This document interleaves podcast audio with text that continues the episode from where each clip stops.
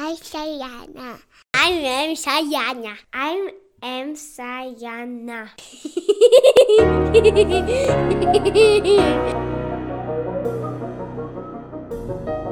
Willkommen. Eine interessante und lehrreiche Geschichte hat uns Herr K. letztens erzählt. Heute geht es weiter. Viel Spaß. Noch ein Hammerpunkt.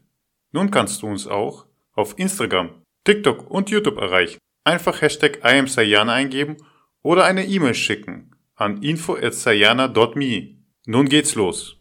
Wie haben Sie sich auf das Thema vorbereitet? Haben Sie als, ähm, als Vater sich Gedanken gemacht, wie kläre ich auf, oder im Vorfeld schon sich Gedanken gemacht als Elternteil oder als Paar, mhm. sich besprochen vor der Kindergeburt oder während äh, Ihre Frau schwanger war, mhm. wie Sie mit der Erziehung umgehen und auch mit dem Punkt irgendwann, wenn die Kinder mhm. ähm, in der Pubertät sind oder bezüglich Aufklärung ab Alter 7, 9 werden mhm. anfangen mit dem Thema. Mhm. Haben Sie einen Plan sich zurecht? Nee, nee. Also da hatte ich also im Grunde genommen keinen Plan.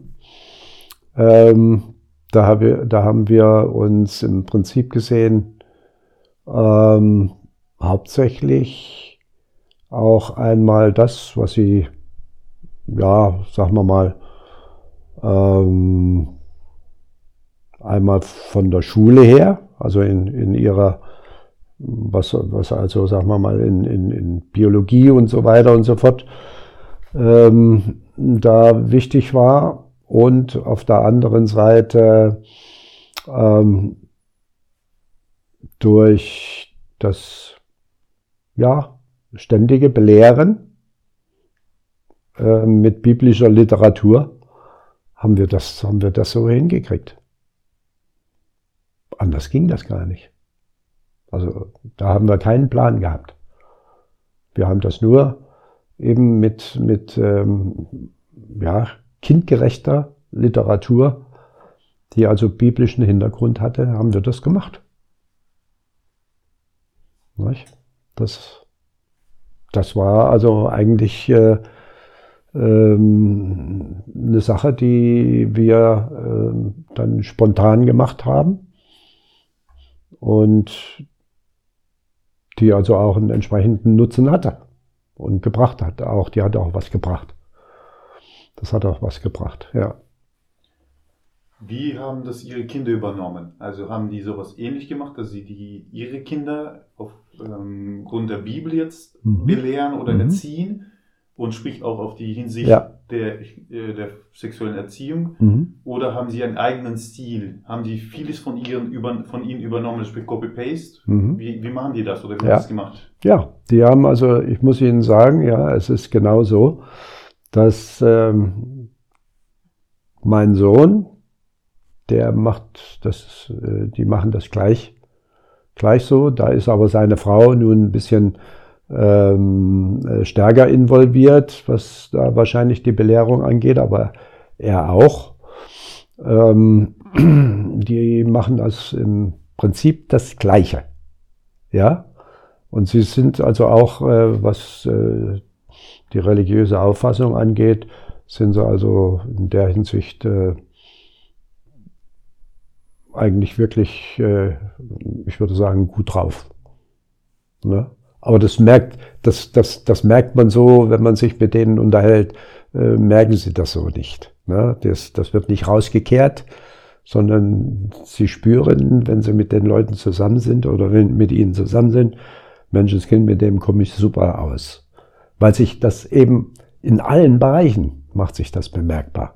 Und bei den Kindern, wenn die klein anfangen, in dieser Angelegenheit eine Belehrung erfahren, läuft das alles identisch, also alles baut sich eins aufs andere auf und dann läuft das alles mit, ohne dass man da groß irgendwelche ähm, ja, Eingriffe machen muss und sagen muss, ach, jetzt gibt's die und die Erkenntnis oder das und das. Und wenn ich dran denke, die, wie das früher mal war, die anti-autoritäre Erziehung, die anti-autoritäre äh, anti-autoritäre Erziehung. Was die gebracht hat, das war eine Katastrophe, war das. Ne? Und die Auswirkungen merken wir ja bis in unsere Zeit rein. Nicht? Äh, mit denen kamen sie ja überhaupt nicht mehr zurecht. Das war ja eine Katastrophe, die, diese ganze Geschichte. Ne? Die haben ja machen können, was sie wollten zu Hause. Die haben, also wie ich, da kennen wir Ehepaare, die haben ihre Kinder machen lassen.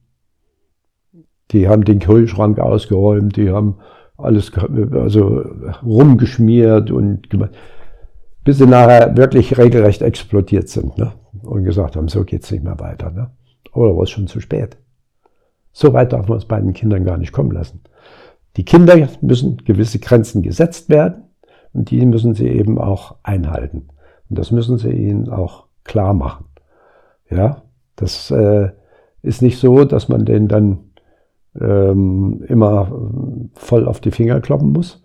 Aber das muss eben dann auch einen entsprechenden Ton, muss das gemacht werden. Und man muss sich dann eben auch überlegen, wie, ähm, welche Maßnahmen ergreifen Sie, damit Sie da wirklich äh, auch spuren, dass Sie das genau machen, was Sie wollen. Aber das hängt viel damit zusammen, wie man allgemein mit den Kindern eben auch umgeht und dass man sie überall mit einbezieht. Wenn man das macht, ist das wirklich super. Der größte Fehler ist, wenn, wie es eben heute gemacht wird, dass man die Kinder nimmt und sie alle einfach in eine Kinderkrippe sperrt und dort von morgens bis abends sind sie zusammen und dann abends holt sie die Mutter oder der Vater holt sie ab und äh, dann sind sie nachts oder abends noch ein paar Stunden mit den Eltern zusammen. Und morgens äh, in der Hektik geht's auf und davon. Das, das ist falsch. Ich habe natürlich das Glück gehabt, dass ähm, ich eben selbstständig war, entsprechenden Beruf. Meine Frau musste nicht arbeiten. Das war also war wichtig. Die hatten immer einen Ansprechpartner, wenn da irgendwas war. Also das ist auch immer ganz entscheidend. Und das sollte man also nicht unterschätzen.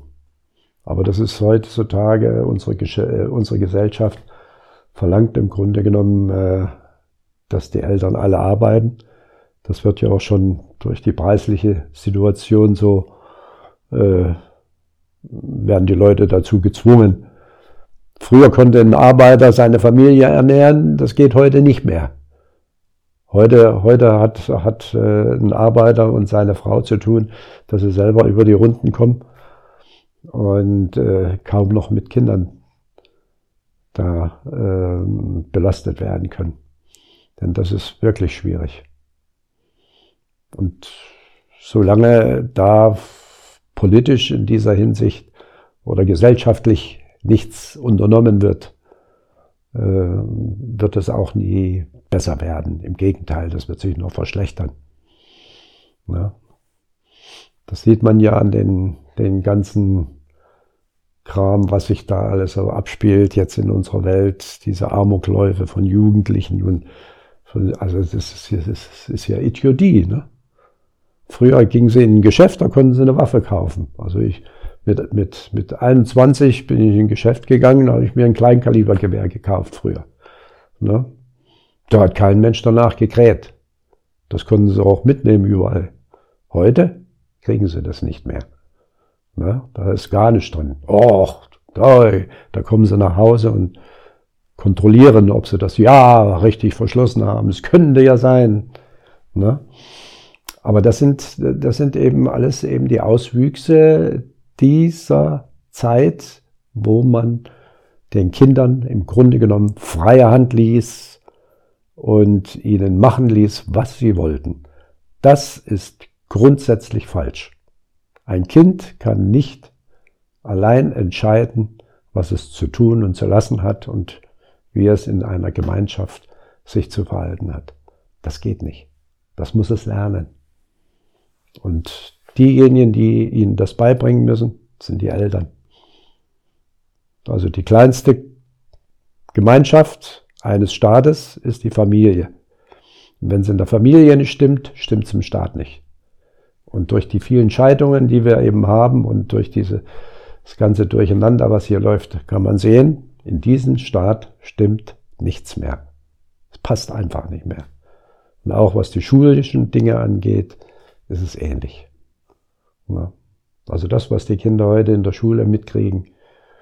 Also ich habe ähm, Unterricht miterlebt, das war kurz vor der Pandemie noch.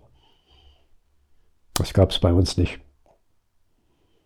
Da kann man sich nicht konzentrieren. Das geht gar nicht. Das geht gar nicht. Ich möchte mal wissen, wie, wie die Kinder ähm, nachher später mal äh, zusammenarbeiten wollen. Na? Das funktioniert irgendwo nicht. Wenn jeder macht, was er will, das funktioniert nicht. Das geht nicht. Den Ansatz, den Sie angesprochen haben, sprich diese Zusammenhalt, mhm. dass die Kinder von den Eltern lernen müssen. Ja. Heute wird ja viel mit Tierreich verglichen, also stammen wir vom Affen ab, etc. Mhm. Aber diesen Punkt, wenn wir den nehmen, mhm. die Kinder sollen von Eltern lernen. Bei dem, Im Tierreich ist es auch meistens so, da ist die Bärenmutter, die den ihren, ihren Kindern ja. äh, zeigt, wie man jagt, ja. wie man sich verhält. Richtig. Auch glaube ich bei den Tigern ist es so. Richtig. Das heißt, wenn wir den Vergleich Katzen machen alle, ja. zum Tierreich, ja dann kann man diesen Aspekt mitnehmen. Aber dieser Aspekt wird kaum beleuchtet. Es wird mhm. halt beleuchtet, dass der Mensch von Affen ankommt, also wie wir. Das sagen sie, ja. Genau. Ja. Aber diesen wichtigen Punkt, wo man sagt, wenn wir das schon ja. im Vergleich machen, ja. dann soll man den auch beleuchten. Mhm. Und dann kann man das auch als äh, sozusagen sehen, mhm. dass äh, es Hand und Fuß hat. Das hat, mhm. macht irgendwo Sinn. Mhm. Damit das Tier in der Wildnis überleben kann Mhm bekommt es einen Rahmen von, von richtig. der Tiermutter. Richtig, ja? Oder richtig. von den Eltern, je nach Tier. Ja, ja. Äh, Tierart, Tiergattung. Ja, wird beschützt. Genau, und wir haben das versorgt. teilweise nicht. Oder ja. dieser Bereich wird nicht beleuchtet durch ein Tier, sondern nur, ob wir vom Affen Ja, ja.